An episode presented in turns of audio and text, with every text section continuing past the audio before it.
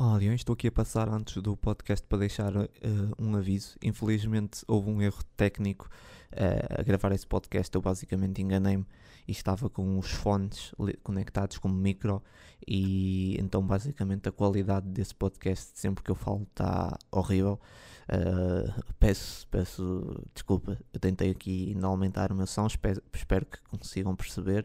Uh, eu mudei, ainda refiz aqui a parte de início com o micro e também o último tema eu também fiz eh, de novo, consegui gravar com, com o micro, mas o resto está tudo com essa qualidade eh, bastante duvidosa. Eu peço, pá, peço desculpa, ouçam na mesma esse podcast que eu acho que vale a pena se conseguirem. Um, e é isso, só pedi desculpa porque houve esse, esse erro, não, não pude fazer uh, nada quando percebi, só percebi no fim. E desculpem lá por, por, por esse podcast. Olá, leões, mais um leão de sofá. Hoje vamos olhar para o jogo frente ao Midland e Chaves e falar sobre esse mau momento do Sporting. Vamos então começar por esse jogo na Liga Europa. O Sporting uh, volta à Liga Europa. O último jogo na competição foi a derrota diante do Lask, época 2021, a época que culminou com o título de campeão nacional. O Sporting e o Midland são duas equipas que não vivem um grande momento a nível interno, mas os dinamarqueses já conseguiram deixar a Lazio pelo caminho na Liga Europa. A última vez que o, Midland veio ao Alvalade, Jardel visou e o Sporting ganhou por 3-2. Depois da alteração no clássico, Amorim voltou a mexer no 11, entrada então de Santos Justo para a defesa, Gaio e Nuno Santos de volta para as alas, um meio campo composto por Ugarte e Pedro Gonçalves, na frente Edwards, Paulinho e a maior surpresa, Artur Gomes. Algumas dúvidas, essencialmente à não continuidade de Shermit e Bellerin acho que só perde pela falta de ritmo. Pedro Gonçalves no meio só pode ser sustentado pela falta de opções e face à ausência de Morita. Olá Mário, olá Leões. Sim, concordo com, com a análise do, do 11 inicial, nesses pontos que tocaste. Um, em relação ao jogo em si, eu acho que tem sido um jogo muito semelhante aos últimos jogos do Sporting, se calhar tirando aquele jogo em Vila do Conde em, em que a exibição não foi de facto positiva. Um, o Sporting tem feito uh, exibições, a meu ver, bastante positivas, um, principalmente os dois jogos com o Porto, que ainda assim perdeu, uh, e este jogo com o Midtjylland uh, foram, foram jogos que eu, eu, gostei sinceramente da exibição do Sporting. Um, acho que o Sporting foi sempre capaz de, de criar muita, muitos desequilíbrios e muitas ocasiões de golo. Agora, existe, uh, mais uma vez, e voltamos a bater nesta tecla, existe depois algum bloqueio mental na, na, no momento da finalização. Aquilo que falámos aqui no, início do, no fim do ano passado e no início do ano, na taça da Liga, em que todos os remates que, que fazíamos à baliza uh, parecia que a bola entrava neste momento eu acho que estamos a criar tanto ou mais uh, do que nesses jogos, mas simplesmente a bola não, não entra e depois acaba por ser um jogo uh, que se desenrola da mesma forma, que é o Sporting a criar várias ocasiões uh, e isto sempre mais na primeira parte do que na segunda um, e ao sair para o intervalo empatado a zero parece depois na segunda parte a equipa vai-se um pouco abaixo e, e acaba por, por, por desaparecer um pouco do jogo. Uh, mas tocando, tocando, tocando, na primeira parte, eu acho que foi uma exibição bastante positiva, várias muito, muita, muita dinâmica ofensiva na troca de posições, não só em ataque continuado, mas lançamentos rápidos atrás, a, a partir da, da, da defesa. Um, eu acho que ao intervalo se justificava, se calhar, no mínimo dos mínimos, 1-0, mas eu acho que 2-0 já, já se é justificava ao intervalo. justificar a vitória ao intervalo quando remataste 0 vezes à baliza. É, é, isso, é isso, é verdade. O Sporting acaba por criar muitos, muitas Sim, ocasiões, mas depois não há momento, bastante, não há momento não, de finalização. Não, não é, depois não há momento de finalização. Eu lembro-me, por exemplo, de um, há um excelente cruzamento da direita, creio que é do, do Marcos Edwards, a pedir o desvio do Arthur Gomes, que por pouco não, não toca na, na bola. Há depois também aquele lance do pote uh, com o cruzamento da esquerda, em que ele não, não consegue ou, ou remata por cima.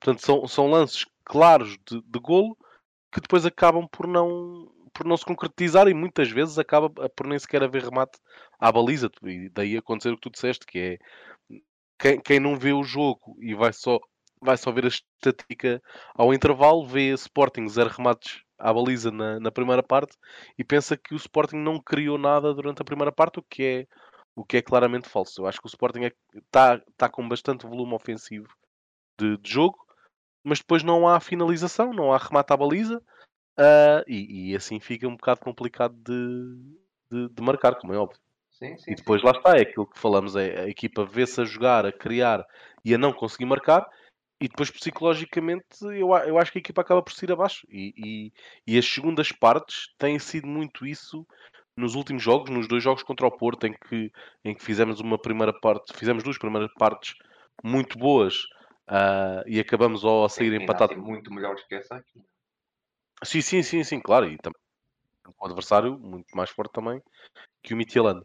Uh, e depois a equipa na segunda parte eu acho que acaba por ser um pouco abaixo e, e, e faz uma exibição muito pior do que aquela que fez na, na primeira. Sim, é, eu acho que houve, houve, excesso de cruzamentos e depois mais que excesso de cruzamentos, porque eu não censuro isso, até às vezes, até pronto, derivado do adversário faz sentido. Acho que não houve é critério nos cruzamentos. Ah, quando começa a ser chuveiro para a área e está lá um jogador sozinho, a, a mim parece-me que não há critério aí nos cruzamentos. O Sporting acho que apresentou algum, algum nervosismo no início. Uh, eu, eu, não me senti muito confortável nos primeiros, nos primeiros minutos. Aliás, acho que o nervosismo foi, foi visível em todo, todo o jogo, mas houve momentos em que, em que havia muito nervosismo e o, o Midland, uh, embora como eu há bocado fiz questão de, de sublinhar, o Midland não passa um grande momento, mas a nível, a nível interno, mas a nível externo, o Midland parece-me um pouco mais confiante e está a aproveitar as competições uh, europeias para tentar também uh, para tentar melhorar entre um pouco, salvar a época sim, salvar um pouco a época e lembrar que já uh, aliás, lembrar que ficaram em segundo lugar e fizeram boa, uma, uma boa Liga Europa e deixaram a Liga Lazio pelo caminho. Um, o, o, a estava a falar, nem sequer fez uma pressão muito, muito alta, mas uh, estava na expectativa. E, e o Sporting cometeu algum, bastantes erros na saída, nas, nas saídas e logo no, início foi o, Mateus Reis, não estou em erro, que tem um, um erro. Eh, aliás, foi o Mateus Reis e depois foi o Coates. Os dois tiveram, tiveram uns erros no, nos passos que, que, criaram situações de, de perigo para o Midland. Ou seja, dava uma sensação que o Sporting estava a oferecer mais situações ao Midland que era o Midland a criar. E fui ficando mais com essa, essa sensação na primeira parte o Sporting estava a oferecer quase oportunidades ao Midland. Aliás, eh, o, o melhor exemplo disso é até o gol, não é? Sim, exatamente. um, e depois, a partir dos 20 minutos, houve momentos que o Sporting até tinha uh, bastante posse, mas não conseguia depois ligar o jogo. Dava a sensação que o Sporting não conseguia de bola corrida passar no meio campo e havia sempre naquela situação de tentar uma bola longa, de tentar uma bola de profundidade, porque não conseguia ligar o jogo. Isso já acaba por ser uma coisa que tem acontecido bastante nesses últimos jogos. Poderá ter ligado ao facto da ausência de Morito ou não, não sei. Uh, mas a verdade é que o Sporting acaba por se ver muitas vezes obrigado a chutar longo, a tentar ligar pelas alas e, e fazer aquele jogo mais uh, na profundidade do que tentar levar a bola uh, pelo meio campo e ligar pelo corredor central, que estava com bastantes dificuldades. Se nós formos, ou se nós nos lembrarmos ainda da primeira parte, a, a grande oportunidade do Sporting é, é o momento onde o Adam uh, dribla um jogador, né? Numa, num momento assim, de pressão mais alta do Midland, o Midland não fez grande pressão, como eu estava a dizer, mas no momento em que o Midland faz mais, uma pressão mais alta, o Adam dribla um jogador, e não sei se estás a lembrar desse momento. Um, sim, sim. E depois mete a bola, penso que no. Uh, no Gaio, sim, era Gaio, acho eu, uh, e dá início a uma jogada, uma jogada rápida que o Sporting consegue encontrar ali a um espaço, só que o Arthur acaba por não conseguir finalizar. Nesse momento o Arthur tinha tudo para, marcar. Se calhar se tem marcado as coisas já eram diferentes, né? e o jogo tinha circulado de uma forma diferente. A verdade é que o Sporting nesse momento as coisas não estão a sair, né? nota-se que, que está mais difícil, é preciso criar mais para marcar um gol. Houve momentos em que nós íamos lá uma, duas vezes marcávamos, agora as coisas estão mais difíceis. E, e quando eu digo houve momentos, não, nem sequer é houve momentos, houve jogos, porque quanto ao Braga ainda há pouco tempo nós íamos lá e marcávamos. Às vezes essa equipa, como o Ruben disse, e com toda a razão, essa equipa é muito bipolar e, e às vezes apresenta uma estabilidade incrível em jogos com muita capacidade de finalizar e há outros em que tem que rematar 30 vezes para fazer um único gol. Uh, E esse, essa jogada foi a única assim, a jogada de maior desequilíbrio. E também aqui, pelo que eu tinha falado no último podcast, que a importância dos guarda-redes bons com os pés fazem todo o desequilíbrio atrás, principalmente quando uma equipa quer jogar como o Sporting, a, a sair de trás. Um, os guarda-redes bons com os pés, cada vez eh, eu antes nem, nem ligava muito a isso e achava que pá, o guarda-redes tinha que ser bom com as mãos, mas cada vez começo a perceber mais que um guarda-redes tem que ser bom com as mãos, claro, mas com os pés faz toda a diferença. E nós vimos quanto ao Porto, para mim, como eu disse aqui, o, o, o Diogo Costa foi dos melhores do Porto, ou foi mesmo o melhor do Porto. Eu acho que não se falou o suficiente da, da exibição incrível do Diogo Costa, grandes defesas, depois está ligado ao segundo gol. Um, e o Haddad não dá tanto isso, uh, e aqui por acaso deu, e nós vimos o desequilíbrio. Não, era só. Era mais isso que eu queria, que eu queria dizer. Não sei se queres dizer mais uma coisa. Uh, sim, uh, pegando, pegando na segunda parte, acho que podemos já ir por aí. É, é isso, é uh, a equipa ver os minutos a passar e, e não conseguir sim, marcar o gol. Então, se já vais falar da segunda parte, só para dizer que na primeira. Uhum. O Sporting, não, como, eu, como eu há bocado disse, claro que teve mais posse, mas não conseguiu enquadrar nenhum desses remates e, e, e dava a sensação de, de domínio. Mas eu, eu, nunca senti bem esse domínio, não foi um, um domínio assim muito. Uh, num, eu nunca senti o Sporting, podemos dizer, confortável no jogo. Eu nunca senti o Sporting completamente confortável. Por outro lado, o Midland também não conseguiu enquadrar qualquer uh, remate, ou aliás, o Midland, se não estou em erro, nem sequer fez nenhum remate. Sim, o Midland não fez nenhum remate. Uh, estava aqui a ver. E os lances assim, de perigo, assim, tentativa de perigo, do Midland foram mais de erros do Sporting, como há bocado eu, eu falei, mas não posso não sentir que o Sporting tenha imposto assim, o seu domínio nesse jogo. Estou a falar na primeira parte e uh, a primeira parte o Sporting fez 12 cruzamentos, só um é que chegou ao destino. Isso aqui é, é mais uma curiosidade. Seis foram do Nuno Santos. O Nuno Santos era um chuveiro de cruzamentos. Curiosamente, o único que teve sucesso também foi dele. Curiosamente ou não. Uh, mas pá, 12 cruzamentos e só um é que, é que teve sucesso, é, sendo que o Nuno Santos fez, fez metade desses cruzamentos. Assim fez metade, porque agora já não temos aquela peça desequilibradora do lado direito, portanto os ataques vão tender a ser muito mais pelo, pelo lado esquerdo. Acho que essa, essa, essa estatística só vai, uh, só vai aumentar ainda mais ao, ao longo da época. Ah, acho que o Nuno Santos sempre foi um chuveiro de cruzamentos. Tem, tem lá o certo, certo, certo. Só que antes, antes distribuías pelos dois flancos, agora, agora tens tendência a jogar mais pelo lado esquerdo.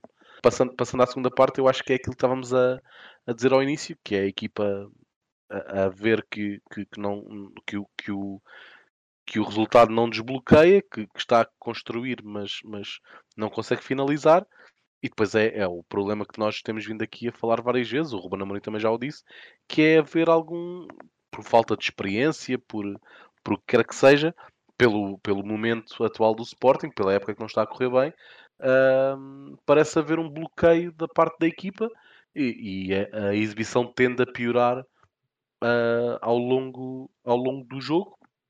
E depois ainda mais.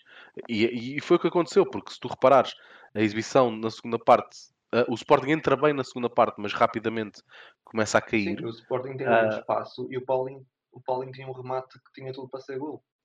Sim, e depois acontece o gol do, do Midtjylland, na, que é uma falha do, do Adam. Sim, é uma falha uh, do Adam e deixa-me só dizer, pá, eu já toquei nisso várias vezes. O Adam não pode fazer. Não pode, pá, é, é, tipo uma regra básica dos guarda-redes. Eu não percebo. O Vital, o Vital não lhe chama a atenção a isso ou vai para os treinos e diz está tudo bem, está a continuar a fazer, continuar a fazer remates para o corredor central. Porque eu sempre ouvi o, o guarda-redes, principalmente se o guarda-redes não, estiver, não tiver tão confortável com os pés, os remates são sempre para os, para os laterais. Não se faz, não se faz passos daquela, daquela forma. E o Adá faz isso, faz isso de forma repetida. Tipo, pá, jogo após jogo, o Adá faz isso. Se tu estiveres adentro, vais ver que o Adá faz isso várias vezes. O último jogo não fez, porque, obviamente, gato escaldado, água fria tem medo. Uh, mas, mas o Haddad faz isso várias vezes pá, e, e já chateia, sinceramente. Não, não é pelo erro em si, podia ter acontecido, foi um passo de risco, mas é porque ele já fez isso várias vezes. É só para, para, dizer isso? Desculpa. Sim, sim, sim, Não, não, não. Uh, pronto, e, e depois reparares, acontece o gol, ainda para mais da forma que, que aconteceu, que eu acho que ainda desmoraliza mais um, a, a, equipa. Um, e depois o Sporting, como tem já acontecido em, em vários jogos, sofre o golo e a equipa deixa de criar. O, o Sporting desapareceu do jogo uh, depois, depois do gol do Midtjylland e, e teve Sim, e, uh, e, o, e, por outro lado o Midland catapultou-se completamente para o ataque. Foi, foi um momento de sufoco, parecia que o Sporting sim, estava a jogar, Sporting estava a jogar e podia ter, Madrid, repente. Podia ter sofrido o segundo ou até o terceiro ah, gol na, naqueles, foi, foi naqueles ridículo, momentos. Foi ridículo. Sim. Sim. Uh, e depois pronto, teve, teve uh, a sorte, claro que também o mérito, obviamente, de, de, chegar ao empate mesmo, mesmo no fim do jogo, que numa época, ou, ou, a partir deste momento já não existir uh, os golos, o desempate por golos fora, acaba por pôr a, a, eliminatória na casa zero, por assim dizer, mas o Sporting teria, eu diria eu, mais do que a obrigação de, de ir para, para a Dinamarca na, na quinta-feira. Não, obviamente não com a, com, a, com a eliminatória resolvida, diria eu, mas teria a obrigação de, de ir para a Dinamarca a vencer pelo menos por dois golos de, de diferença. Uh, é claro que eu também percebo uh, que seja mais complicado fazer uma preparação para este jogo, porque era, era o primeiro jogo oficial que o Midtjylland estava a fazer depois da pausa de, de inverno. Um, houve também aqui uma alteração de, de treinador, portanto eu, eu, percebo que seja mais complicado preparar este jogo, porque eh, não, não há tantas rotinas ainda para analisar mas não se deve para examinar, mas não se deve a isso, nem, nem é desculpa. Até o Sporting vamos tem mais... mais para a frente, mas não se deve, não se deve a isso de todo. O, Sporting acabaste, tinha mais... acabaste de falar em nervosismo e só por aí tu já acabas por eh, estar a anular isso que estás a dizer. Não, não tem nada é. a ver. Tem nada a ver. O, não tem a ver com nada. O Sporting tem mais do que, teria mais que a obrigação de, de Sim, quaisquer não que fossem. Não tem nada a ver com questões táticas nesse jogo. Nada. Não, não dá para tu sofreres um gol e tu ficares, teres aquela reação as perdas de bola que o Sporting teve, uh, as, houve lances completamente mal, mal concluídos. Uh, não tem nada a ver, não tem nada a ver. A forma como o Sporting permitiu, depois a seguir o Midland, o Midland não tinha criado nada, marca um gol oferecido e depois o Midland transforma-se no, no, Real Madrid. Uh, o empate, o empate é, é muita sorte, uma bola parada e, e foi o primeiro remate do Sporting à baliza. Por isso, é, é isso. Eficácia 100%, vês? Sim, pelo menos, pelo menos, pelo menos isso. Uh, acho que foi um jogo, no geral, foi um mau jogo do Sporting. Uh, o Sporting foi. É, é um espelho da época do Sporting. O Sporting foi muito incapaz. Acho que teve muitas dificuldades em encontrar o caminho da baliza. Depois, sucessivos cruzamentos, como eu falei, a nível individual, os jogadores também tiveram muitos inspirados. Coletivamente, foi um jogo, acho que foi um bocado limitado, porque basearam-se um bocado em cruzamentos. Uh, mas lá está, foi, foi o que conseguiram. O Sporting acaba por marcar no primeiro remate enquadrado, mas se formos ver, o Midland não fez nada ofensivamente até ao gol e depois do gol acaba por criar vários lances. Um, ganham mais confiança, do outro lado perderam a confiança. Um, a, a, verdade é que o Sporting tem bastantes oportunidades. Tinha algumas já na primeira, no primeiro tempo que nem sequer conseguiu enquadrar, mas que se calhar se tem marcado, as coisas tinham sido diferentes, não é? Uh, sentíamos isso, se calhar se o Arthur tem marcado naquela oportunidade, ou o Paulinho tem marcado no início da segunda hora, as coisas tinham sido diferentes. A verdade é que as coisas não estão, não estão a sair, não conseguiram. Não Acaba por ser assim, há momentos que o Sport está a passar por momentos desses e, e, é difícil, as coisas estão mais, estão mais complicadas e os gols não estão a aparecer. Sim. Se queres avançar? Avançamos, queres avançar para os destaques do jogo? Sim, força. Ok, uh, eu pus como, como MVP da partida, coloquei o, o Pote. Um, embora, embora eu ache e continuo a achar que jogar no meio não é, não é a melhor posição do Pote, e vamos também falar um pouco, ou vou falar um pouco mais disso também no jogo dos Chaves. Uh, eu acho que o Pote está uh, a adaptar melhor a esta posição, e volto a dizer que o meu problema com o Pote no meio não tem a ver com o Pote jogar no meio, tem a ver com o facto do Pote não jogar no trio da frente, mas ele, ele neste jogo foi muito, esteve sempre muito presente uh, na saída de bola. Um, conseguiu a espaços chegarem a, a posições de, de, finalização. Teve aquele golo falhado que falámos na, na primeira parte. Um, e, e, esteve sempre muito em jogo, a fazer jogar, uh, muito forte também no primeiro momento de, de pressão. uh, e para mim foi o melhor, foi o melhor jogador do Sporting em campo.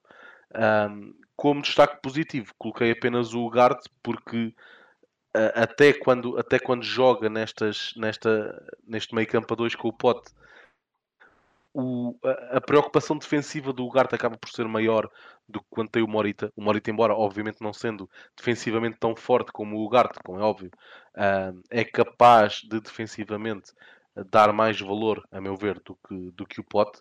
Portanto, o Ugarte, quando se vê aqui no meio campo a dois com o Pote, acaba por, por ter que, que, acaba por ter uma maior preponderância defensiva e que também não lhe permite chegar, chegar tão à frente.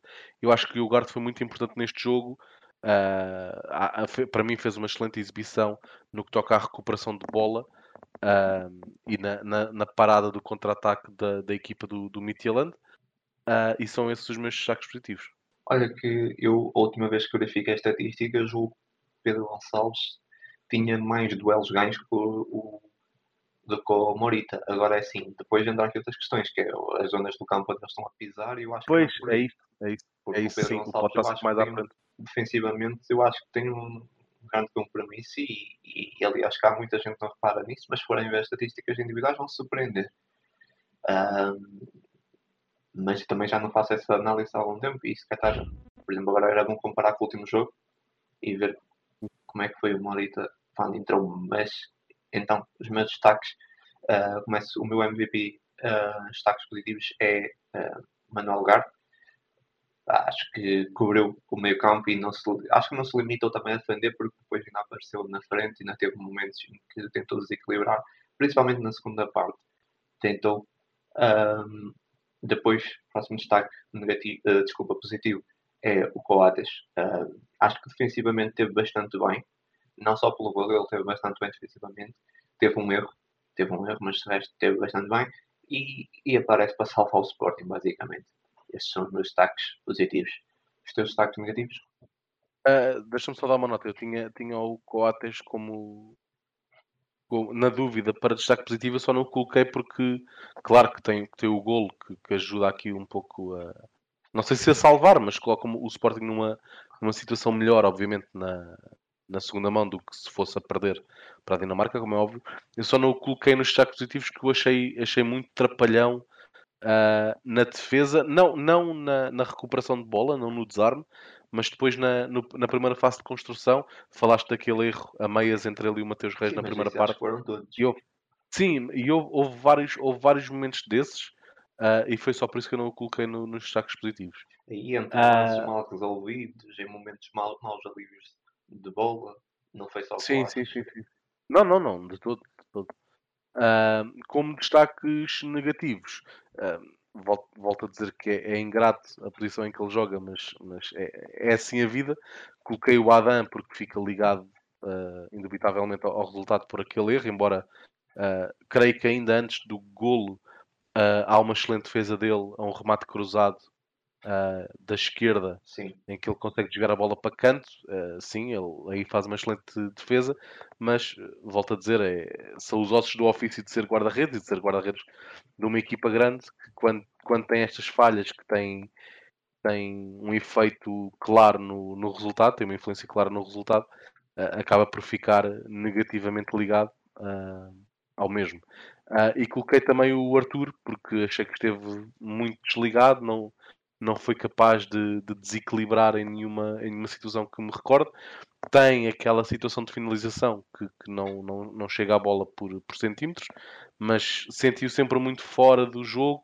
Eu acho que o Arthur é uma solução viável uh, como alternativa para jogar à ala, uh, à ala esquerda, ou como também já vimos em alguns jogos, à ala direita, portanto a substituir o Nuno Santos ou a substituir o, o Bellerino ou o Gaio, uh, sinceramente não, não vejo no Arthur perfil para jogar num do, numa das três posições da frente.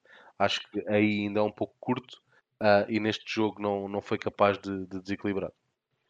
Sim, uh, sobre o. Eu também tenho todos os meus destaques negativos. Tenho o Adá. é um erro, como eu já disse há bocado, não vou repetir. Acho que o Adá não pode continuar a cometer esse, esse erro, esse erro que já cometeu três vezes aquele tipo de passo. Até porque o Adam nem sequer é um jogador, um guarda-redes enorme qualidade com os pés. Uh, depois o Arthur, como tu disseste, não vou acrescentar mais nada. E depois tem outros dois, que é uh, o então Marcos Edwards. Teve algumas, alguns desequilíbrios, mas no geral muitos não foram muito bem concluídos. Uh, penso que o Edwards podia ter feito mais. É aquilo que eu estava a falar por causa a nível individual, os jogadores estão um bocado inspirados e, e também acaba por se sentir no jogo do Sporting. O Edwards acima de, sobretudo. depois o, o Paulinho, eu acho que teve muito distante do jogo. Uh, suas tentativas de ligação também não acabaram por não sair. Eu, eu não gostei do jogo do Paulinho e tenho que dar aqui então destaque negativo. Esses são os meus, os meus destaques negativos. Mais, mais alguma coisa? Uh, não, uh, concordo, assim. concordo com, com, o Paulinho e com o Edwards também. Não, não os coloquei, mas, mas percebo a análise. Também não, não tiveram muito em jogo, o Paulinho menos. Sim. E o Edwards, quando teve em jogo, também não foi capaz de, de criar a diferença, assim, concordo. Então vamos até Chaves. A última vez que o Sporting visitou Chaves foi em 2019, ainda com Marcel Kaiser à frente da equipa. Na altura conseguimos uma vitória por 3-1.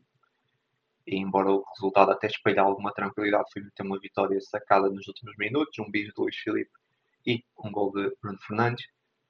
Os Chaves já sabemos que por si é um terreno difícil e na verdade não precisamos recuar muito. Na primeira volta do campeonato, Chaves deslocou-se ao lado e bateu o Sporting por 2-0. Segunda-feira, dia da Last, Last of Us, que o Ana Mourinho faz lembrar o jogo e é ali ao Sporting. Até pode ser imune aos infectados, mas não é imortal. Agora, fora de brincadeiras, quanto ao 11, Diamante é titular pela primeira vez. Eu acho que não é nada estranho face ao seu rendimento apresentado nos momentos em que entrou. Bellerin na ala direita, começa-se a afirmar aqui a titular. Morita já disponível, mas a começar no banco. Uh, com isso a dupla de meio campo volta a ser então o Garte e Pedro Gonçalves. Na frente apenas uma alteração, Trincão junta-se então a Paulinho e Marcos Edwards. Mais. Sim, eu gostei, gostei do 11, principalmente pela inclusão do, do Diomandé, porque tenho, tenho muita curiosidade um, de o ver fazer mais minutos e sinceramente gostei, gostei do que vi, não, não, não notei nenhuma falha do, do Diomandé. Um, aqui a entrada do, do Bellerin, que eu acho que ainda está a ser feita uma, algum tipo de gestão física do jogador, porque como sabemos não, não teve uma primeira metade da época com muita utilização, portanto em, em termos físicos ainda não está, acredito que ainda não estará a 100%, uh, haverá aqui alguma falta de, de ritmo, e daí para a frente foi, foi o 11 expectável, o 11 em teoria mais forte do, do Sporting, ainda com, com Morita no banco, por, por ainda estar a recuperar também o melhor ritmo. Uh, e eu acho que o que dissemos da exibição do Sporting para, para o jogo com o Midtjylland, eh, eu, eu acho que podemos dizer exatamente a mesma coisa para o jogo Sim, uh, dos Chaves, dos Chaves, sendo que aqui uh, eu, eu gostei mais desta exibição porque pareceu não haver este bloqueio uh, da parte dos jogadores. É, é, certo que o Sporting consegue inaugurar o marcador um, ainda na, na, na, primeira parte e bastante cedo, logo aos 8 minutos, mas o que poderia ajudar aqui a desbloquear, mas o que é certo é que acaba por sofrer o empate, vai empatado para o, para o intervalo e podia, podíamos estar aqui a assistir uh, a uma nova quebra e eu honestamente não, não senti essa quebra. Eu vi o Sporting uh, a entrar para a segunda parte ainda uh, muito bem, muito ativo. eu acho que voltou a ser uma, uma exibição bastante positiva da parte do Sporting no jogo inteiro. Uh, muito, muitos desequilíbrios causados, muitas ocasiões de golo que, volto a dizer, eu acho que o Sporting cria bastantes ocasiões de golo que depois acaba, se calhar, não contarem como tal, porque acaba por não haver remate à baliza. Uh, mas o Sporting teve sempre bastante volume, um, quer pelas alas, uh, pela ala esquerda mais no Santos. Sim, mas é aquilo que ala... já há bocado, é esse volume acaba por não ser concluído. Não é, é, é, acaba por ser estéril, é verdade, é verdade, mas é, acaba isso, por ter esse volume. Nós, olha, podíamos pegar, copiar o que dissemos no Midland, só substituir a primeira parte e já está, está, está falado. Não, eh, por acaso eu, eu até dizia, eu substituí mais a segunda, porque eu acho que a segunda parte de ontem foi mais positiva que a segunda parte do jogo de quinta-feira. Eu acho que a primeira parte é muito semelhante, com a diferença de teres marcado ontem e na, no jogo com o Midtjylland não, na primeira parte.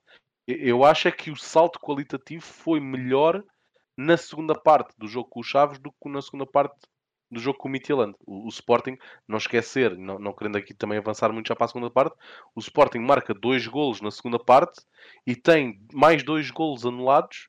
Uh, claro, anulados e, e, bem, vamos, vamos crer que sim, mas por exemplo, o segundo golo é, é, anulado, é anulado por detalhes, né? Aquilo era, foram tipo 10 centímetros de que o Paulinho estava fora de jogo, claro que é fora de jogo e claro que tem que ser marcado, mas é uma ocasião de gol clara que é criada que acaba por ser anulado nos detalhes. Uh, porque eu, eu acho que 10, segundos, 10, 10 centímetros não é nada, né? Portanto, ele não estava propriamente não me engano. acampado. Exato, é verdade. É verdade. Nem custou, nem custou-nos o empate. A bater a bola, mas... E, e custou-nos o empate. Lá foram buscar, uh... lá foram buscar os dois, não sei onde. Portanto, uh... eu acho que tem que ser contado como uma ocasião de gol, claro que bem anulada, mas isso é outra, é outra conversa. Eu, eu acho que a diferença esteve aí, a diferença Sim, entre o de quinta-feira e o jogo. Esse caudal ofensivo não foi muito materializado. E, e... É, não, isso não é, isso não é de todo. E, e, depois também, também senti, novamente, como aquilo que falámos do Midland, por isso é que também não quero.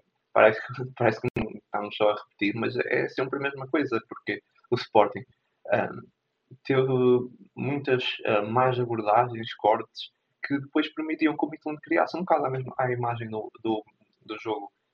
Uh, ser, aqui o jogo do Chaves foi um bocado parecido com o Midland. O Midland não, não fez muita coisa, mas o Sporting cometia alguns erros e o Midland crescia no, no jogo, tentava aproveitar.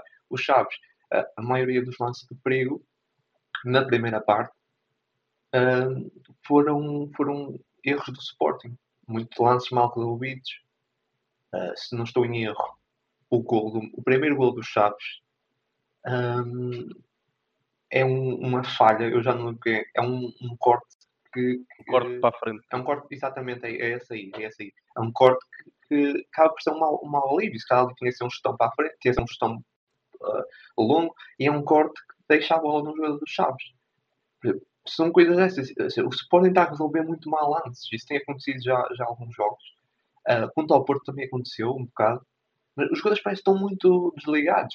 O, até falando já do, do último gol dos Chaves. O último gol dos Chaves é um momento em que o Sporting desliga muito e que se calhar ali o Nuno Santos tinha que encostar naquele, naquele uh, naquele atacante do, do, do Chaves, tinha de tentar condicionar mais. E os jogadores de Sporting ou, ou resolvem mal os lances, ou dão má conclusão aos cortes, uh, ou, ou, um bocado. E isso tem acontecido muito. Há jogos que acontece mais, há outros jogos que acontece menos. E depois a juntar com a, ineficácia e, e a as más conclusões da frente, claro que depois os jogos não podem ser bons e não podemos conseguir ganhar, não é? Ah, fica difícil de ganhar assim. Sim. Só para se ter uma ideia, o Sporting já sofreu 23 gols nesse campeonato em 21 jornadas. No ano passado sofreu esses gols na liga toda. Tipo, depois dizem-me assim, eu, eu vejo muito essa, discussão, título, então... muito essa discussão no Twitter há uns, há uns meses. Ah, o problema do Sporting não é a defesa, é o ataque. O Sporting se marcar gols está tudo bem. Como é, como é que pode ser? Eu concordo que o problema também não é, não é só a defesa. Mas eu continuo a achar que o problema é muito mais a defesa. Sim, mas, mas e essa análise vai ser muito fácil de fazer no fim da época, que é quando chegarmos ao fim do campeonato. Quantos golos marcados nós vamos... sofremos? Não, e não é só isso, mais importante que isso é depois, se formos comparar com a época do título, o Sporting esta época vai marcar tantos golos ou mais do que marcou na época do título, vai a ter mais do dobro deles sofridos. E aí parece-me claro que o problema está na defesa. Ah, sim, é, é, até porque no ano do título nós ganhámos muitos jogos sofridos. Sim, sim. Eu, eu, eu até falei disso aqui. não vai há muito tempo, não, não me lembro quando é, não sei se estavas cá, mas que pá, no ano do título nós ganhámos jogos de uma forma sofrida, ninguém, ninguém se queixou. Agora olhando para trás, ninguém se queixa, ninguém diz, pá, aquele, aquele ano foi horrível, jogávamos mal. Agora, se calhar, até conseguimos ter mais volume ofensivo, uh, mas as coisas não saem bem, não é? E já está toda a gente está a queixar porque a bola não entra. Uhum.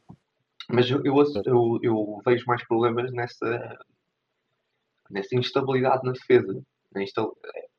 É, é, isso, é a forma como o Sporting resolve mal os lances, é a forma como o Sporting desliga do, desses lances.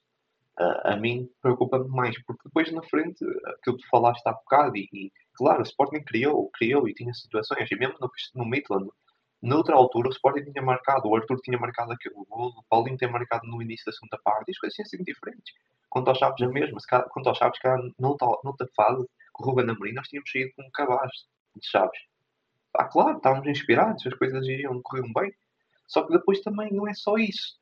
Não pode ser só isso. É um nervosismo que acabamos por sentir, é a forma como o Sporting nunca, nos 90 minutos, teve o controle do jogo, a imagem do jogo do Midland. O Sporting nunca teve o controle, nunca, nunca superiorizou aos Chaves. O Sporting nunca, nunca teve um controle absoluto frente, frente aos Chaves. Isso também é preocupante, com todo o respeito pelos Chaves, mas é o Sporting. E, e, parece que às vezes os jogadores do Sporting nesse, nessa fase na época e, e, sabendo tudo que está a passar, eu não estou a, a, a, criticar, obviamente eu percebo, mas que a nível emocional se deixam uh, superiorizar por adversários muito mais fracos. E deixam o jogo ser equilibrado e quase discutido nos 90 minutos. E o Sporting não pode permitir isso. É? Porque se tu permites estar a discutir um jogo com os Chaves, claro que mais tarde ou mais cedo os golos podem aparecer. E, e acho que há, houve momentos, uh, sobretudo na segunda parte, em que o Sporting poderia ter mandado no jogo com bola. Só que o Sporting nessa fase da época não tem capacidade. O Sporting não consegue pegar na bola e mandar e encostar os Chaves às cordas mesmo a ganhar. O Sporting parece que, aliás, a ganhar ou a perder. O Sporting nesse momento, o Sporting não tem capacidade emocional para superiorizar a quem quer que seja. Sim, é, é, é essa, essa instabilidade emocional e eu diria. Desculpa, eu que é... queria muito entrar por aí porque vamos falar já disso a seguir, mas. Certo, certo, certo. Mas uh, acaba eu por diria ligado que ao jogo. é, é a palavra que define a época do Sporting é a instabilidade e, e percebo, percebo a tua análise. Uh, eu volto a achar que esta exibição foi, foi positiva e comparando com outras exibições desta temporada foi claramente positiva.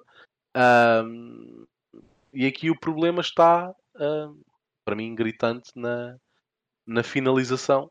Uh, que é, que é na, nem é na finalização propriamente de marcar golo, tem mesmo a ver com o momento de finalização, de, Sim, de sim, sim, terminar sim. as jogadas em remate, na não segunda é? parte, sim. Sobretudo na segunda parte. Claro. Na segunda parte, se Obviamente, se obviamente tu lembras, o Xermite entrou, ah, tem um- uma oportunidade clara, o Xermite, de um erro também, dos Chaves. Depois o Nuno Santos tenta picar a bola. Não sei se está. Sim, sim, sim, sim, sim. Sim. Ou seja, só aqui, só aqui estão duas oportunidades claríssimas de gol. Claríssimas. Não, não deu. Né? Se tem sido gol, estávamos aqui a falar de um jogo tranquilo. São duas oportunidades claríssimas de gol. Podes concluir? Podes concluir. Eh, Desculpa, estava. Sim, estava a dizer que quando eu digo no momento de finalização não tem que ser necessariamente no. Ah, a finalização é apenas marcar gol. Não, não, não. Tem, tem a ver com finalizar a jogada, conseguir criar a jogada e o Sporting isso está a conseguir fazer com bastante, entre aspas, facilidade de, de criar a, a jogada de perigo, criar o desequilíbrio, ah, mas depois 80% das jogadas nem sequer acabam em remate e, e assim fica complicado fica complicado marcar, mas eu acho, eu acho que a exibição foi, foi como um todo, acho que foi positiva. A vitória Sim, é inteiramente justa, a meu ver. Acho que, eh, em termos daquilo que foi produzido, eu acho que o 3-1 ficava melhor do que o 3-2. Mas naquilo que foi produzido, enfim, sim, mas não é um jogo interessa que que, interessa. que seja muito bom. Não é um jogo muito. Sim, não é certo. Acho que foi um jogo positivo, acho que não foi uma exibição de gala, não é? Claro, Ah, sim, mas acho que a foi. vitória é claramente justa, isso claro que sim. Até por, mais pelo que criou na segunda parte, o o caudal ofensivo que vou por apresentar, mas Aqui, aqui o, para mim o destaque o principal destaque positivo para mim tem a ver com isso. É uh, a segunda parte a ir a sair, a sair para o intervalo uh, empatado, o, o facto da equipa não se ter ido abaixo na segunda parte, como tem, como tem acontecido em, em todos os jogos em que, o, em que o Sporting não sai a vencer para, para o intervalo. Esse para mim foi o melhor sinal do, do Sporting no jogo de ontem. Foi, é assim, é Foi difícil precisamente dizer isso porque o golo ah, é, é difícil porque depois da, seg- vais para o intervalo, vais na segunda parte com outra ah, com outra mentalidade também. O, o golo do, do, do empate foi aos 34 minutos. Ah, a seguir ao golo, ainda na primeira parte, o Sporting não produziu grande coisa. Depois tem um intervalo. Na primeira parte, sim, na primeira parte, sim. sim, sim. Depois vais para o intervalo, vês a segunda parte com outra mentalidade, mas ainda assim eu não posso dizer que mentalmente o Sporting tenha estado com grande estabilidade. Sim, ma- mas a Depois- entrada, na- a- a- o meu, o meu ponto é a segunda parte, a entrada na segunda parte, foi mais positiva neste jogo do que foi nos outros do Midtjylland. Era, mas era gol do jogos do empate. Porto. É o gol do empate. Não pode, uma coisa é que tu estás na frente e sofres gol do empate, outra coisa é Sim. estarmos. Sim, sim, sim. sim. Porque se, imagina que o Chaves tem marcado na segunda parte. Ah, É- sim, aí sim, é, É mesmo. diferente, ou seja, eu não consigo dizer, ah, o Sporting deu uma rea- teve uma reação anímica diferente. Não, foi. O Chaves só empatou, meteu, meteu o jogo igual. Tipo, meteu o jogo como estava no início. Não, não se meteu na frente. E depois, entretanto, foi um intervalo. No intervalo, as coisas é que, pá, começam de novo e tens um, um jogo a começar do zero. Tá? Um 1 é como se tivesse 0-0 e está a começar agora. Ou seja, é diferente. É diferente. Não é a mesma coisa de estás a começar a segunda parte, de repente o Chaves marca um gol que se, que- que se coloca na frente e, e, e- e aí vimos o Sporting mesmo assim a reagir bem. Não sei, não, não vi. Agora, claro que sobre esse jogo, nós também temos que ter noção de uma coisa que é isso aqui pesa. Que, de um lado está uma equipa com uma falta de confiança evidente e, e muito pressionado, e depois está a jogar contra uma equipa que sem pressão nenhuma. Está muito solta, isso nota-se. Os jogadores do Sporting estão muito presos, os jo- os jogadores do, do, do Chaves estavam, estavam soltinhos, né? estavam ali a brincar completamente, porque se ganharem é espetáculo, se perderem também não importa. Então o Chaves está tranquilo, está tranquilo no campeonato. Por isso, isso aqui tem um peso. Isso, já, isso, isso por si já tem um peso num- em qualquer altura. Agora, no momento em que o Sporting está com falta de confiança, jogar contra uma equipa tão solta, quer dizer, claro que isso também já sabíamos que o jogo ia ser difícil por aí, não é? Nós temos que ver que não jogamos sozinhos e os Chaves têm a sua qualidade e estar uma equipa quando joga sem nada a perder, então consegue fazer essas, essas brincadeiras. E sinceramente eu até achava que o Chaves ia atacar muito mais, por isso mesmo, do que, do que atacou. Por isso também também até acho que esper- esperava algo mais, mais complicado, sinceramente. Embora tenham marcado dois gols, mas esperava muito mais uma produção hum, maior ofensiva do, do Chaves, por, por, esse, por essa mesma razão. Uh, queres avançar para os destaques?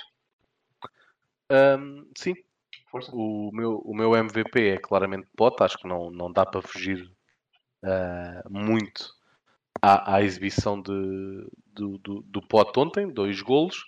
Ahm, esteve, esteve sempre muito, mais uma vez, muito em campo ah, na- no, no jogo, no jogo inteiro. Fez aqui a posição de. Começou, começou a jogar no meio campo e depois passou para o, para o tiro da frente, e era aqui que eu queria tocar quando falei do jogo do Midtjylland, Ah, porque eu acho que se viu a diferença no jogo do Sporting. Ah, não que a exibição tenha sido má antes disso, de todo, mas eu acho que se viu a diferença que- do que é ter pote no, no trio da frente ah, e não na, na dupla de meio campo. Ahm, a exibição do Sporting foi muito melhor, a meu ver, ahm, a partir dos 60 minutos com a entrada do, do Morita. Ahm, acaba por, aqui claro que não, não, não é pela substituição em si, mas pelo tempo acaba por, por ser curioso, porque a, substituição acontece aos 60 minutos e no lance a seguir, ou das lances a seguir, depois, sim. há há o gol do, há o gol do Pote. Ahm, portanto, eu, acho que é, é esta a posição onde, onde o Pedro Gonçalves tem que jogar ahm, e é onde ele é capaz de dar mais à Pois, equipa. mas aqui é aquilo que eu tinha dito. É, é, se o Morita não estiver disponível, quem é que Claro, tem que ser ele, tem que ser ele. É, aí é verdade. É Num verdade, jogo, num jogo a doer, vais, vais meter um, um jovem, vais meter uma, o, o Mateus, Ou tão longo, não, não vais. né? Não, não dá, não dá. Nesse momento não dá. É o Eu é. acho que o tão longo, o tão longo eventualmente vai poder ser esse jogador. Sim, mas ainda não, não é, ainda não é o dia de hoje, claro que não. Não é? Claro que não. Exato. Ahm, e depois destaquei também ah, o Paulinho, acho que fez uma excelente exibição. Tem, tem dois golos anulados. Claro que o, o primeiro golo ele marca porque está fora de jogo, porque está, está adiantado e ganha ali vantagem. O segundo golo, ah, eu acho que ele marcaria, mesmo estando, estando em linha. É uma, é uma excelente. É uma excelente execução, um bom, um bom cabeceamento, ainda relativamente longe da, da baliza fez uma excelente exibição, muito em jogo, ah, ganha, ganha o penalti no primeiro golo, Paz, depois a assistência para o gol do Nuno Santos. Eu acho que ele esteve, esteve foi, foi uma excelente exibição do Paulinho, a meu ver. Depois, Nuno Santos, sempre muito em jogo, uh, tem um lance para marcar que tenta picar a bola e não, não consegue marcar. Marca depois, mais tarde, o terceiro golo uh, e, e, e, acho que esteve, esteve muito bem uh, também a nível defensivo. E depois destaquei o Marcos Edwards, porque embora não tenha, não tenha conseguido marcar, acho que esteve, esteve muito bem a desequilibrar. a defesa dos Chaves nunca foi capaz de, de, de importunar, por assim dizer, Marcos Edwards. Acho que ele esteve muito bem no, no jogo de ontem.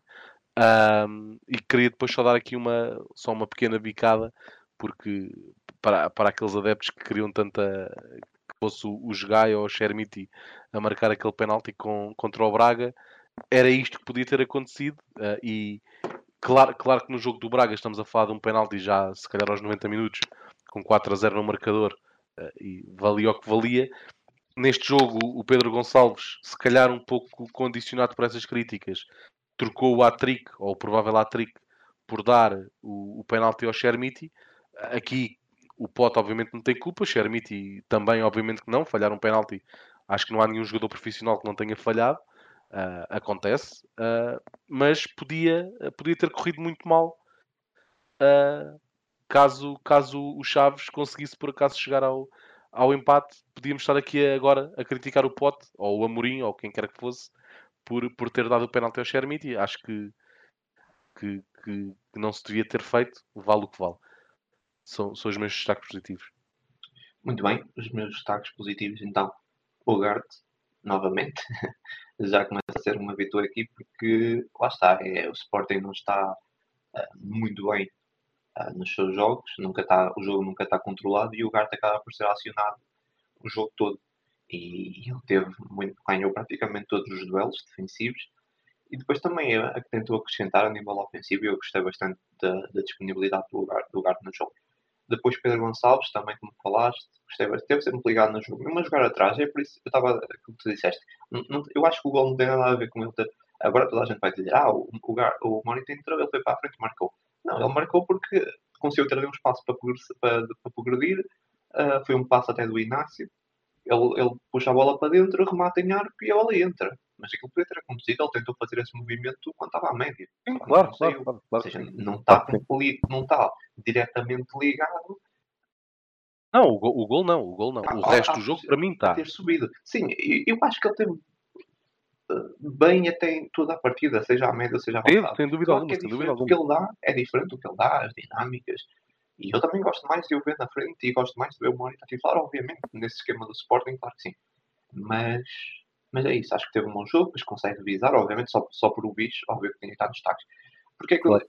eu, eu até posso dizer porque é que não dei MVP ao pote, tu, tu deste, porque um, até ao golo, até ao primeiro golo, um, ele estava bem, mas teve muitas dificuldades tipo, a aparecer, principalmente na, na segunda parte. Ele, ele, teve alguns lances que, na, na, desculpa, na primeira parte, ele teve alguns lances em que eh, não concluiu muito bem, onde perdia a bola também, onde ele até parecia, estava bem, como estava, ligado no jogo, mas depois uh, não conseguia concluir muito bem eu achei que por aí, depois na segunda parte acaba por marcar e depois acaba por fazer uma boa, um bom jogo, mas por aí achei que o Garte teve um bocado melhor, por isso é que não dei uh, o, o, MVP ah, do jogo. E, e a, a, liberdade que, que o Pedro Gonçalves tem quando joga no meio, e mesmo a liberdade que depois o Marcos Edwards e o Trincão têm, é muito devido ao Ugarte. O Ugarte é muito importante naquela, na, em toda a dinâmica Sim. ofensiva do Sporting. Porque é depois aquele, aquele esteio defensivo que te permite recuperar rapidamente a bola. E o meu último é o Nuno Santos. Uh, o jogo passou todo por ele, praticamente, sempre pela ala esquerda. Foi a zona mais onde o Sporting atacou mais. Nuno Santos foi muito importante no ataque do Sporting e ainda tem um gol, por isso, obviamente, o Nuno Santos tinha que estar aqui nos meus destaques positivos. Uh, Nuno Santos tem sido uma, uma, peça fundamental no ataque do Sporting, e sobretudo porque o Sporting, nesses últimos momentos, talvez derivado da falta de confiança, insiste muito em um jogo mais uh, direto, ligado pelas alas e depois uma tentativa de cruzamento. Às vezes pode ser excessivo ou não, dependendo. Uh, da perspectiva, não sei, do, do, do, adversário, mas a verdade é que o Nuno Santos nesse jogo teve muito, muito ativo uh, naquele corredor uh, esquerdo. São os meus destaques positivos. Ah, os teus negativos então. Eu, como negativo, tenho apenas o, o Bellerin. Eu acho que, que está, eu também. Só temos um. Está claramente, está claramente fora de, de forma. Um, há aqui muito trabalho ainda mais físico uh, do que outra coisa, diria eu, um, do, que, do que mental a ser feito. É, eu coloco-o como destaque negativo porque honestamente eu não me lembro não me lembro de o ver tocar na bola sequer, quase. Não. O Bellerin era. Foi mais na primeira parte. Na primeira foi um, é um lateral direito que, que eu acho que ganha muito por jogar neste sistema de três centrais em que o, o, o, lateral direito é quase um ala, é quase um extremo. Eu acho que isto é o sistema que mais valoriza o, o, o Bellerin. Uh, e é um jogador que, que, nós nos lembramos dos tempos do, dele no Arsenal, em que a, a, preponderância ofensiva dele era muito, era muito grande. Uh, era um jogador sempre, era, era uma flecha no, no, no, flanco direito com um excelente, excelente cruzamento e que se, que se entendia muito bem com, com os médios e com, com os avançados. E infelizmente, desde que, que, chegou ao Sporting, ainda não foi capaz de, de, de, mostrar isso. Eu continuo a achar que foi ou que era o melhor substituto possível para, para o Pedro Porro. Continuo ah, a é achar, continuo a acreditar que, que é um bom reforço uh, principalmente se for possível mantê-lo uh, para além desta, não, desta aí, época. Isso aí tem que dar mais do que ontem, senão não vale a pena. Não, sim, isso sim, mas eu continuo a achar que ele vai atingir esse valor. Ah, sim, uh, acho, acho é que ainda tem aqui um longo caminho a fazer e para mim no jogo de ontem foi claramente o pior elemento do Sporting.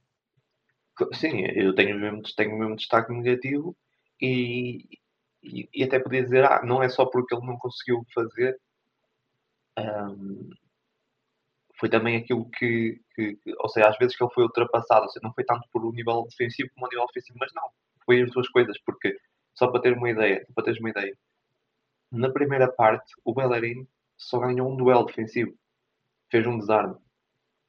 Uh, fora isso, uh, perdeu todos os duelos, teve 11 perdas de bola, ainda teve 11 perdas de bola, e, e não fez nada ofensivamente, nada. Na, isso a primeira parte foi, pá, foi das piores primeiras partes que eu, assim, que eu me lembro de um jogador no Sporting, sinceramente.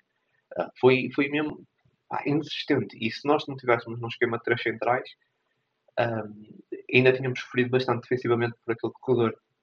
Uh, e, e acho que não sofremos mais porque lá está, por ser três centrais, acaba muito por, por cobrir aquelas falhas defensivas do Bellerin o bailarino não só uh, não conseguiu uh, oferecer nenhum, nenhum, recurso ofensivo, como ainda, mesmo defensivamente, foi muitas vezes ultrapassado. E eu acho que no último jogo falei disso. Parece-me que o bailarino está com um bocado de medo de arriscar na frente. Um, ele, ele, tem de, claro, falta de, talvez também de falta de confiança, mas às vezes parece que é jogar demasiado seguro.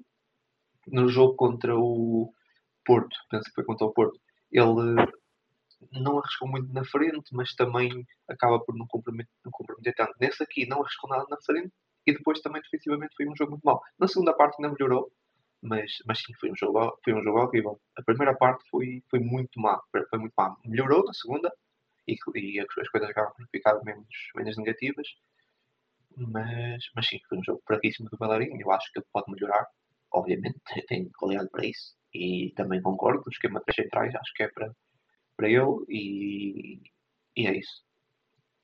E, e, e, tem a obrigação de dar muito mais ofensivamente, porque ele foi, foi insistente e porque também não, acaba por não, por não progredir muito uh, e, e pode e tem qualidade para fazer mais. Um, são os meus destaques, esse é o meu único destaque negativo. Eu também quero dar aqui uma nota. Diamondé, uh, acho que fez um jogo voltou a fazer um bom jogo, mostrou, esse aqui foi o primeiro titular, mostrou muita confiança. Bem, cometeu alguns erros, mas foram erros também uh, derivados dos, dos riscos que corre com bola, mas é um jogador com um enorme potencial. E depois, como eu estava a dizer, ligado ao Bellerin, o Bellerin que acabou por estar muito mal defensivamente, o Diamandé estava a cobrir muito essa zona, uh, apareceu muitas vezes ali em ponto de socorro e acho que fez um, um jogo muito bom. Sinceramente, um, eh, estou bastante entusiasmado com essa contratação. Diamond é, sinceramente, um jogador de enorme qualidade. Eu estou muito, muito curioso por, por ver Diomandé a fixar-se e por fazer aqui vários jogos a titular e talvez 90 minutos uh, seguidos, porque eu acho que está aqui um, está aqui um caso sério uh, para nos próximos, nas próximas duas épocas, talvez, ser, ser aqui um, um o patrão da, da, defesa do Sporting. Estou, estou muito curioso por ver. Uh, ainda quero também dar aqui outra nota que é sobre o Paulinho. eu não tenho gostado muito dos jogos do Paulinho nos últimos, uh, nos últimos tempos, não tenho gostado muito. Tenho sentido, e talvez seja impressão minha, mas tenho sentido que os movimentos dele estão um bocado diferentes. Mesmo nos apoios, está um bocado diferente. Não sei, pode ser impressão minha, mas no, no geral não tenho gostado muito dos jogos do Paulinho. E eu, eu tenho sentido nos apoios. Não tem a ver com golos. Não tem a ver com golos. Nos apoios tem sentido, sim. Já não há não, tanta, tanta distribuição de jogo sim, sim, do Paulinho para as aulas como era costume. Nisso tem, nisso tem sentido. Às sim. vezes até parece que o Paulinho é extremo. Eu não estou a gostar muito. Não estou a gostar dos jogos do Paulinho. E acho que se é para isso, se é para fazer esse, esse jogo, então prefiro o Xeramiti porque acho que não faz sentido. Porque o que eu gostava do Paulinho não estou a ver. E volto a dizer, não tem a ver com golos ou com perda de golos. É, é mesmo estou a senti-lo diferente no jogo e eu não estou a gostar. Não sei se é indicação do treinador ou não. Obviamente, em princípio deverá ser, até porque se não fosse ele tinha sido substituído. Uh, mas eu não estou a gostar. Não estou a gostar e acho que para, esses, para esse estilo de jogo não faz sentido termos o Paulinho lá dentro. Eu, aquilo que eu gostava do Paulinho não estou, não estou a gostar, não estou a ver e não estou a gostar. Já há cerca de dois, três jogos que eu não estou, não estou, se calhar até, até mais, mas desde o Porto principalmente, que eu não estou a gostar muito de, do que tenho visto do Paulinho e volto a, a sublinhar, não tem a ver com gols. Sim, eu por acaso uh, falas nisso, eu tenho reparado, reparei muito nos apoios, já não há, já não vejo isso há muitos jogos. Em relação ao resto não tenho tanto esse tanto essa noção. Uh, mas em relação aos apoios, sim, ainda havia muitas, muitas saídas de bola que era jogo direto do Adam no Paulinho que recebia de costas e destruía para, para os lados e gostava muito de o ver fazer isso. Uh, e sim, concordo que ultimamente não temos visto não temos visto isso da parte do, do Paulinho, sim. Para... Agora, acredito que seja, acredito que seja, desculpa, acredito que seja pedido ah, ou, sim, escolha sim. de, de Ruben Amorim. Obviamente que se não tinha saído. Exato. A terminar uh, sobre o Ruben Amorim, já que falaste, chegou aos 100 jogos, então na Liga estamos a falar de basicamente está a dois, uh, a três jogos de ocupar a terceira posição de treinadores com mais jogos na Liga pelo Sporting. São 72 vitórias, 16 empates e apenas 12 derrotas, ainda com 195 golos marcados, 74 sofridos, e ainda juntar aqui um título de campeão nacional.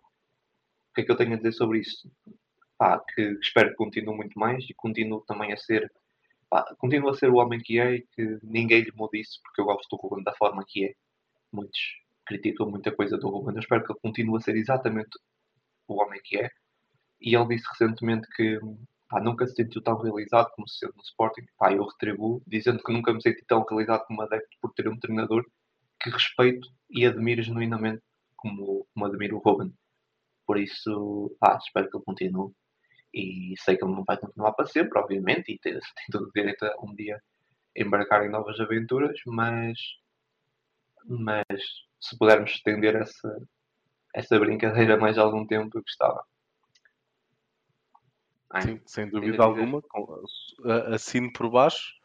Uh, foi, eu, acho, acho que podemos dizer isso sem grande polémica. Uh, para mim, foi o melhor treinador do Sporting que eu me lembro uh, de ver. acho que, que, está a fazer e pegando aqui nas palavras dele, eu que fez um balanço. Até, se isso é polémico, até vou mais longe. Eu, eu digo que deve, ser, deve estar no pai top 3 ou 5 vá, da história do Sporting. Ah, sim, acredito, acredito. Um, Só para ser mais polémico. Gostaria, gostaria de ver Ruben Amorim por mais épocas no, no Sporting. Eu acho que a, acho que é seguro dizer que uh, não sairá no fim desta acho que podemos, pelo menos estou convencido disso.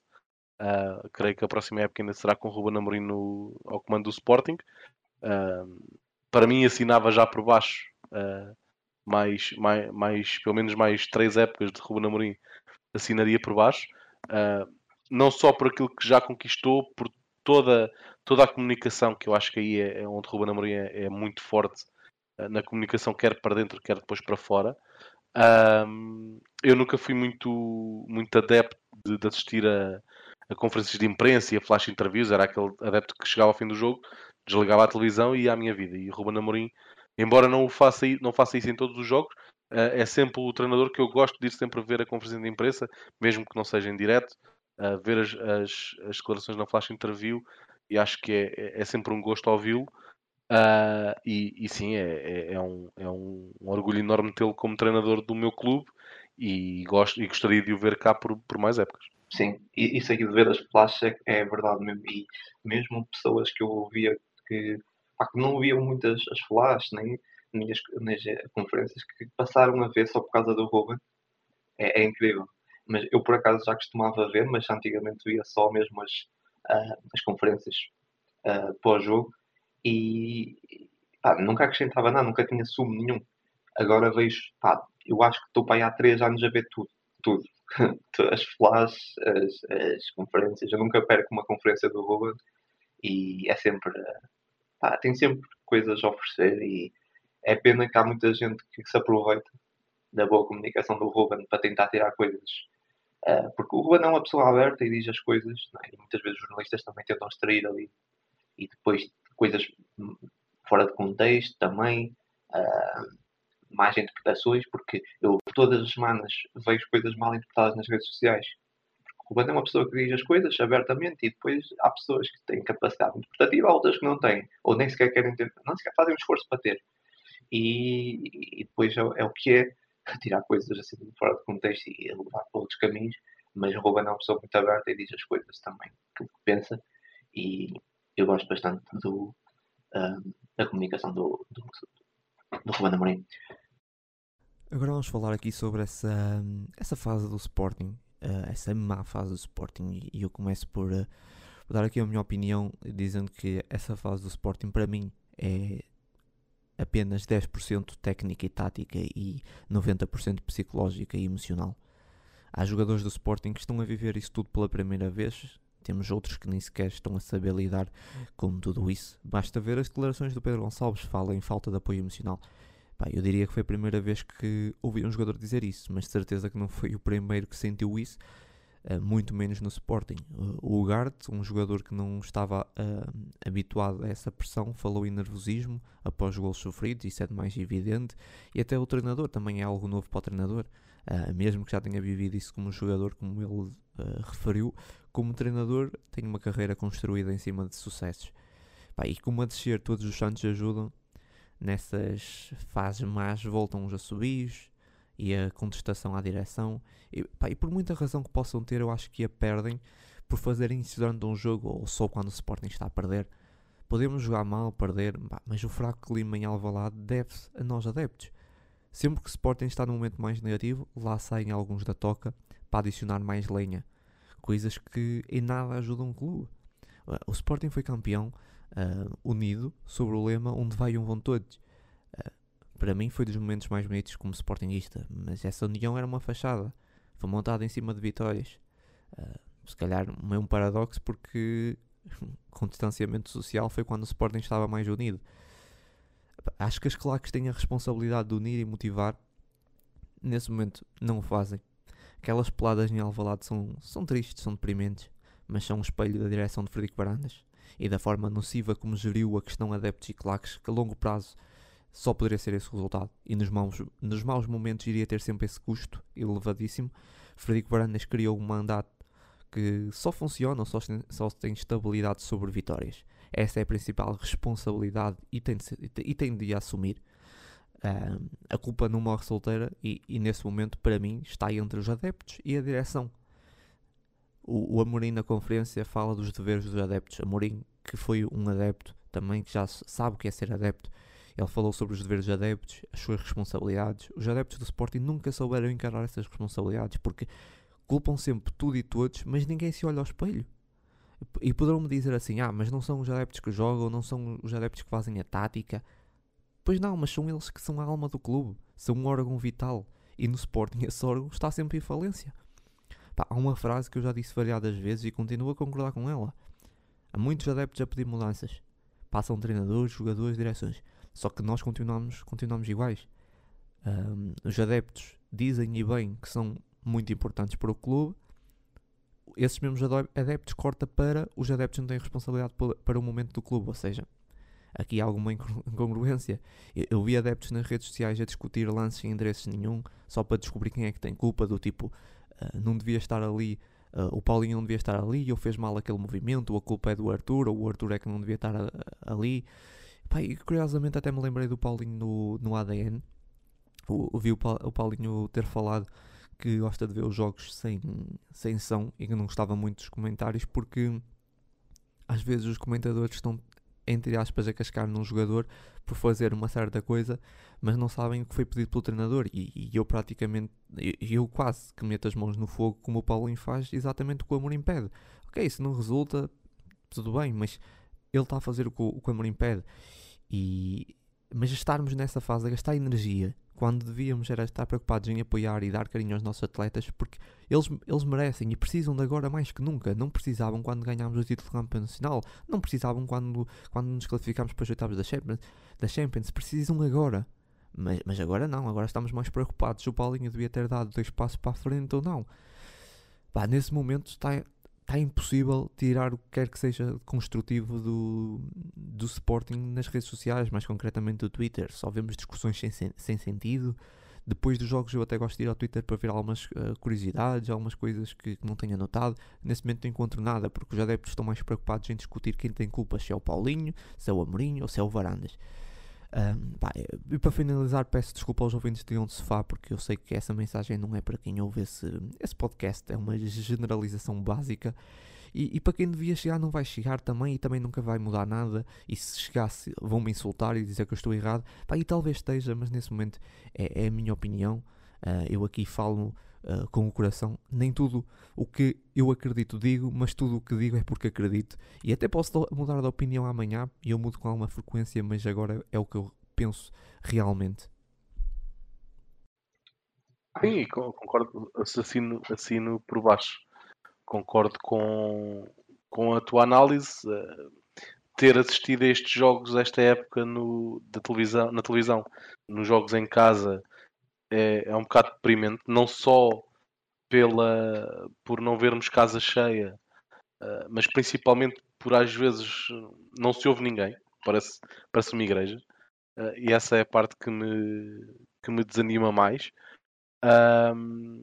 Obviamente que, que os adeptos, é, acho que essa frase que tu disseste é, é, foi, foi muito boa que é nós não, não podemos ter esse, esse discurso para o lado que mais nos convém, não é andarmos aos gritos nas redes sociais a dizer o clube é dos adeptos e os adeptos é que são responsáveis pelo clube uh, e, e, e, e o, o, o, clube é dos adeptos e não sei o quê, e depois, quando, quando as coisas correm mal, os adeptos não têm culpa nenhuma. Pá, não, uma, ambas as coisas não podem ser verdade, não é?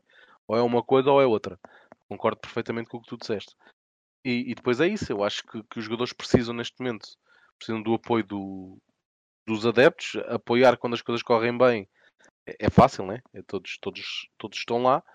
Uh, e, e, se há, e se há adepto que devia ter noção disso, eu acho que é o adepto do Sporting, porque se olharmos para esta equipa uh, e virmos o, o, esforço que eles, que, eles, que eles têm e a dedicação que eles têm, uh, e comparar com, com plantéis anteriores e, e, não de há muito tempo, em que vimos jogadores que para eles ganhar ou perder era um bocado igual ao litro, ao fim do dia ou ao fim do mês estava lá, estava lá o cheque. Eu acho que nós não podemos apontar isso a nenhum jogador uh, deste plantel, do plantel atual do Sporting. E falámos, por exemplo, aqui do, do Porro, que, que eu acho que era, era mais Sportingista que eu. Uh, com, com o que ele sofria em campo e a ver jogos de outras modalidades, Uh, e, e, acho que isso, isso se espalha depois a, a, a, jogadores como o Nuno Santos, que toda a gente sabe é, era tudo menos Sportingista antes de estar no, no Sporting, o Pedro Gonçalves, idem. Portanto, eu acho que se há, se há adepto que devia ter noção disso, de, de, de que estes jogadores precisam e merecem uh, o apoio da massa adepta, uh, são, são estes adeptos do Sporting. Agora, falando, falando do, do momento do Sporting atual ou, ou, do que foi esta época, claro que não foi uma época, ou não está a ser, uma época positiva. Agora, uh, o Sporting não pode, ou os jogadores do Sporting, uh, volto a dizer, não podem encarar esta época e particularmente os jogos do campeonato como, como apenas calendário, porque há um terceiro lugar para conquistar. Uh, e mais do que isso, diria que o Sporting até poderia, os jogadores do Sporting poderia, poderiam encarar os jogos do campeonato com, com, com 100% de foco em conquistar a vitória, que, que eu volto a dizer, têm a obrigação de o fazer. Uh, podiam fazê-lo e mesmo assim não ser possível alcançar o terceiro lugar. Tudo bem, tudo bem, entre aspas, mas ok, uh, jogo é jogo. Agora, acho que esse, acho que incutir essa, essa obrigação de ganhar todos os jogos é algo que só pode ser positivo para, ok, este ano foi negativo, mas ao menos temos estes jogadores uh, a saber lidar melhor com esta pressão de representando o Sporting, todos os jogos em que eu entro têm que ser Sim, para não, ganhar. obviamente, eu nunca disse que os Ajudar no jogadores próximo- têm que ganhar todos os jogos. Claro, não, não, eu sei que sim, claro que sim, claro que sim. Agora, isto só nos vai ajudar para nas futuras épocas. de jogador- Nós temos muitos jogadores jovens e isto só nos vai fazer, só, só lhes vai fazer bem para na próxima época, começando do zero, já ter esta bagagem, esta pressão e de saber lidar melhor com esta pressão de que enquanto eu estiver aqui, todos os jogos, seja contra o Real Madrid, seja contra o, o Cascalheira, que é o, o exemplo que se costuma dar sempre, não é? Sim. Contra o Real Madrid, contra o Cascalheira é para entrar com o mesmo profissionalismo e com o objetivo de ganhar. Eu acho que isso só nos vai fazer bem. E, e, claro, eu, eu acho que assim, os jogadores não ganham mais, se não ganham mais vezes esse, esse ano, se perderam alguns jogos, ou esses jogos não têm sido bem conseguidos, não é porque não, não querem, não é porque ah, são questões mentais. é- As coisas não estão a sair. E, e agora, assim, se perguntares como é que o Sporting pode sair desse momento, pá, é simples, mas ao mesmo tempo é difícil. Que é ganhar e dar sequência às vitórias. Como é que se consegue isso agora? Pá, é aquilo que o Amorim disse. É, é, é voltar às bases, é trabalhar processos simples, é ter paciência, porque as coisas naturalmente vão melhorar. No futebol as coisas também passam muito rápido. As fases boas passam rápido, as fases mais também. Nós é que normalmente damos mais importância às fases mais, é normal. Agora, não há nenhum truque. Não há nenhum truque para sair desse momento sem trabalhar dia a dia. E eh, eu já vi vários clubes passarem por isso. E, e eu sei que não importa, podemos mudar de treinador, podemos mudar de jogadores, podemos mudar de direções. Isso não vai passar. Isso, isso, isso aqui é só com tempo e com trabalho. Ah, uma- e, e o que vai ajudar, a única coisa que vai ajudar é um bom ambiente. Um bom ambiente e estarmos ao lado dos jogadores. Isso vai ajudar. Tudo o resto não há mais nada. Não há nada que o Ruben Amorim possa fazer. Nada. O Ruben Amorim pode trabalhar normal como trabalha sempre. Tentar motivar os jogadores ao máximo. Dia a dia. Agora, amanhã... ah, ou aliás, amanhã não. Depois estamos a gravar terça-feira. Depois de amanhã temos um jogo novamente jogo com o Isla. E as coisas podem voltar ao mesmo. Podemos voltar a estaca zero. Ou não. Ou podemos dar, ser um ponto de viragem. As coisas estão muito difíceis nesse momento. Agora, aquilo que nós controlamos é estar ao lado dos jogadores e mostrar que, que os apoiamos. E isso faz toda a diferença. O resto não podemos controlar. E, e- e é uma questão de tempo. Porque não existe uma fórmula mágica. E volto a dizer, eu acho que podemos meter o Guardiola, treinador do Sporting. Podemos ir buscar pá, o Lewandowski, o Modric, quem quisesse, o Kevin De Bruyne. Nesse momento não há milagres. As coisas estão numa fase complicada e só, só o tempo é que vai melhorar, não é? E confiança também. E os adeptos têm um papel importantíssimo aqui. Ângelo, não sei se queres concluir. Uh, sim, uh, eu, eu, eu concordo a 100%. É, é muito, por isso é que os jogos em casa são, em teoria, são mais fáceis do que os jogos fora, ou assim deveria ser. E eu sinto que muitas vezes uh, com o Sporting isso não acontece. E, e o que mais me magoa nisto tudo, uh, e fazendo já aqui um disclaimer por baixo, eu ao dia de hoje não acredito que seja verdade, mas o que me dói mais uh, nisto tudo é que isto parece que dá razão ah, aos adeptos dos outros clubes, que, que meio a sério, meio a brincar, uh, nos diziam vocês só verão campeões porque os estádios estavam vazios, porque não estavam lá, não estavam lá os adeptos a puxar para baixo. Não, isso aí, isso aí eu até nem. É assim, não sei, como eu disse há bocado, foi meio paradoxal porque houve muita união com um distanciamento social. Ah, não sei se queres dizer mais uma coisa. Não, vou só aproveitar para, para me despedir desta semana dos nossos adeptos. Obrigado, Mário, obrigado, Leões, uh, por estarem aí sempre com, connosco, semana sim, semana, semana sim. Já sabem, qualquer questão que queiram que nos queiram colocar e que queiram ver debatida aqui no, no podcast, uh, façam só vir nas nossas redes sociais e no, e no blog e nós cá, cá estaremos para, para vos fazer a vontade. É isso. O resto já sabem, muita força sempre e até o próximo jogo.